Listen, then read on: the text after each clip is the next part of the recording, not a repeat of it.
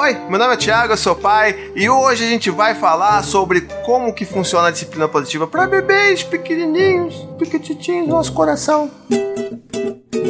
No vídeo de hoje eu vou te dar três dicas muito bacanas para te ajudar a introduzir disciplina positiva, mesmo quando você já tem um bebê pequenininho aí de um ano, dois anos. Então dá para fazer muita coisa com eles, tá legal? Mas só depois dos recadinhos do paizinho.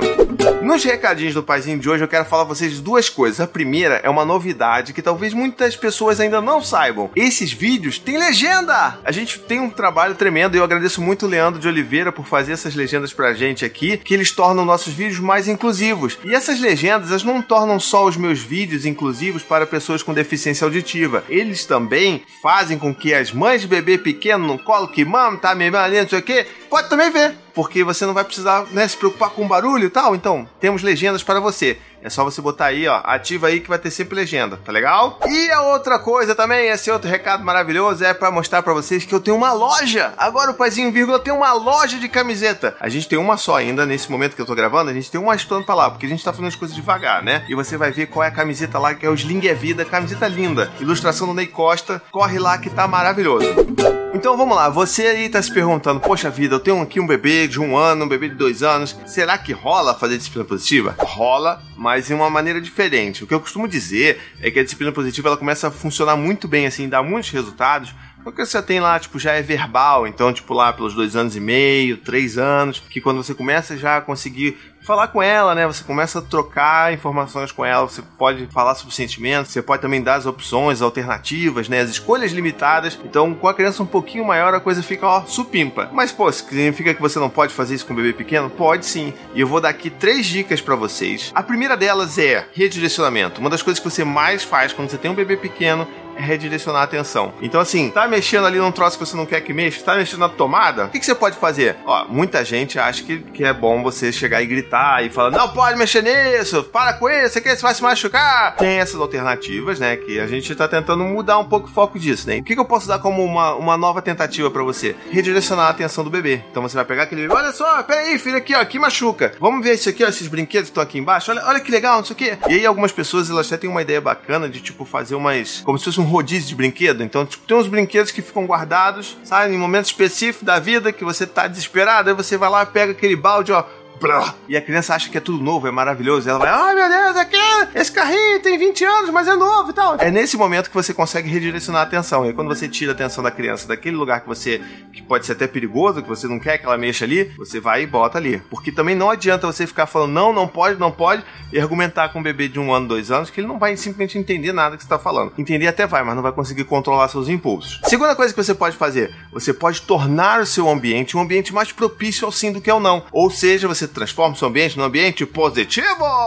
E o que, que isso significa? Na verdade, você vai pegar o teu, né, a tua sala, que antes era uma sala só para adultos, eu vou assim, poxa vida, agora não mora só um adulto aqui, né? Moram adultos e bebês aqui, então por que, a gente não pode adaptar essa sala para bebês também? A gente, né, vamos lá, vamos fazer adaptações. Então, quando o Dante chegou e o Dante era pequenininho, quando ele começou a engatinhar, a gente começou a ver, ih, esse estantezinho aqui baixinho, com essas coisinhas tudo aqui, ó, esse CDzinho aqui, isso aqui vai ter que rodar, porque senão não vai sobrar um para contar a história, não é verdade? E quando você faz essas, essas pequenas adaptações, não significa que você tá perdendo, não. Tipo, ah, eu estou, estou refém do meu bebê. Não é isso, cara. Você só tá, tipo, sendo amigável com a sua sanidade. Porque se você não mudar nada, você pode até querer bancar, né? Tipo, não, a minha casa é do meu jeito, minhas regras, ela vai continuar exatamente do mesmo jeito. Aquela cristaleira de 500 anos vai continuar lá no meio da sala. Você pode fazer isso mas você vai enlouquecer no processo. Paizinho avisa.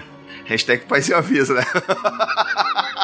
Então você vai, sei lá, as coisas que você acha que o seu filho não deveria estar tendo acesso naquele momento da vida dele, sobe, bota mais pro alto. Talvez guarde alguma coisa, aquela sua coleção de vinis maravilhosos. Talvez seja melhor você guardar por alguns anos no alto aquele negócio, ou então guardar no seu armário. Isso não vai fazer com que você esteja perdendo a sua essência de pessoa que curte músicas de vinil, parará. Não é isso. Você só tá dando um tempo naquilo e depois, quando a criança crescer, você vai conseguir ensinar ela o cuidado com aquelas coisas, tá bom? É, você pode também botar protetores de tomada. Então, tipo, tem uma tomada ali, ao invés de ficar gritando, ao invés de correr o risco de da criança tomar um choque, bota um protetor. Aquilo ali, com o tempo, ela vai perder o interesse. Você pode até tirar o protetor que ela não vai mais se importar com aquilo ali. Porque tem todo esse lance de exploração, né? Então, tipo, é muito mais legal a gente fazer com que o ambiente seja um ambiente seguro para a criança, para ela poder explorar e experimentar tudo que ela puder fazer sem que ofereça risco à saúde dela, né, a integridade dela, ou sem que ela possa quebrar alguma coisa que é importante para você. Pra você ficar bem claro, a gente não tá querendo dizer que você vai esconder o fato de que a tomada é perigosa para criança, você tá sempre redirecionando. É sempre bom você falar, olha, isso aqui faz dodói, isso aqui é perigoso. Vai lá e redireciona. E a gente faz isso tanto que hoje, por exemplo, a gente não tem protetor de tomada. Na verdade, a gente só usou protetor de tomada pro Dante, que tinha essa personalidade mais exploradora,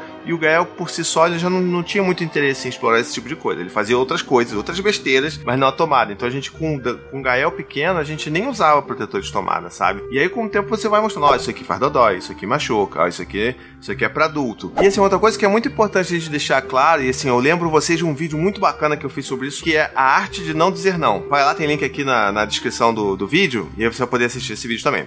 Tá? E a terceira e última dica que eu quero dar para vocês hoje é a seguinte: sentimentos. Muita gente fala assim, ah, mas pô, vou falar sobre sentimentos com um bebê de um ano, um bebê de dois anos, ele não vai entender nada. Sim, não. Tá bom? Então o que eu gosto de falar é assim: você pode falar, se o bebê, sei lá, seu filho tá chorando, seu filho de dois anos tá chorando, ele não sabe nem falar ainda, se machucou, ou ele tá bravo, tá tendo aquela crise ali de choro, você pode falar com ele: Poxa, filho, eu acho que você tá se sentindo muito frustrado, ou eu acho que você tá se sentindo muito bravo. Você tá bravo, né, filho? E mesmo que ele não responda aquilo para você, o tom que você vai falar, né, com seu filho vai fazer um tom mais calmo e a criança vai se sentir mais acolhida. E o mais importante de tudo, quando você treina já com um bebezinho pequeno mesmo, sobre falar sentimentos, sobre tentar tentar inferir qual é o tipo de sentimento que ele está passando naquele momento, você está praticando isso para fazer com seu filho quando ele estiver mais velho. Você não vai, tipo, sabe, é uma questão de linguagem mesmo. Você vai estar tá ali praticando sempre, falando, pô, sentimento, tal, tal, tal. Quando ele tiver três anos, isso já vai ser fluido para você, falar sobre sentimentos com seus filhos, sabe? E isso, pelo menos para mim, é muito importante, porque eu não tive isso quando era criança. Então eu tive que forçar mesmo essa comunicação para falar sobre sentimentos com os meninos, com a Anne. E aí depois que você passa desse momento de inércia inicial, inércia sentimental, aí fica tudo mais fácil você conversar com as pessoas sobre isso, tá legal? Bom, eu queria também saber de você o que, que você faz aí dentro da disciplina positiva com seu bebê pequeno. Se você tiver também alguma dúvida sobre alguma coisa específica com seu bebê pequeno, deixa aqui pra gente tentar se ajudar.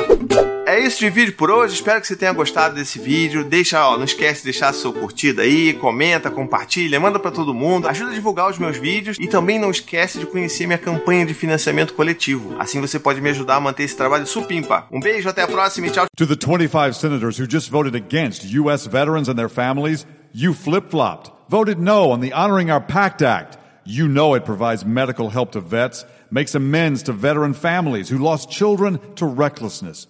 You voted yes just days ago. Why the flip flop? Don't put politics ahead of vets and their families. To everyone listening, contact your United States senators today. Demand they vote yes. Make the Honoring Our Pact Act law now. Paid for by SO.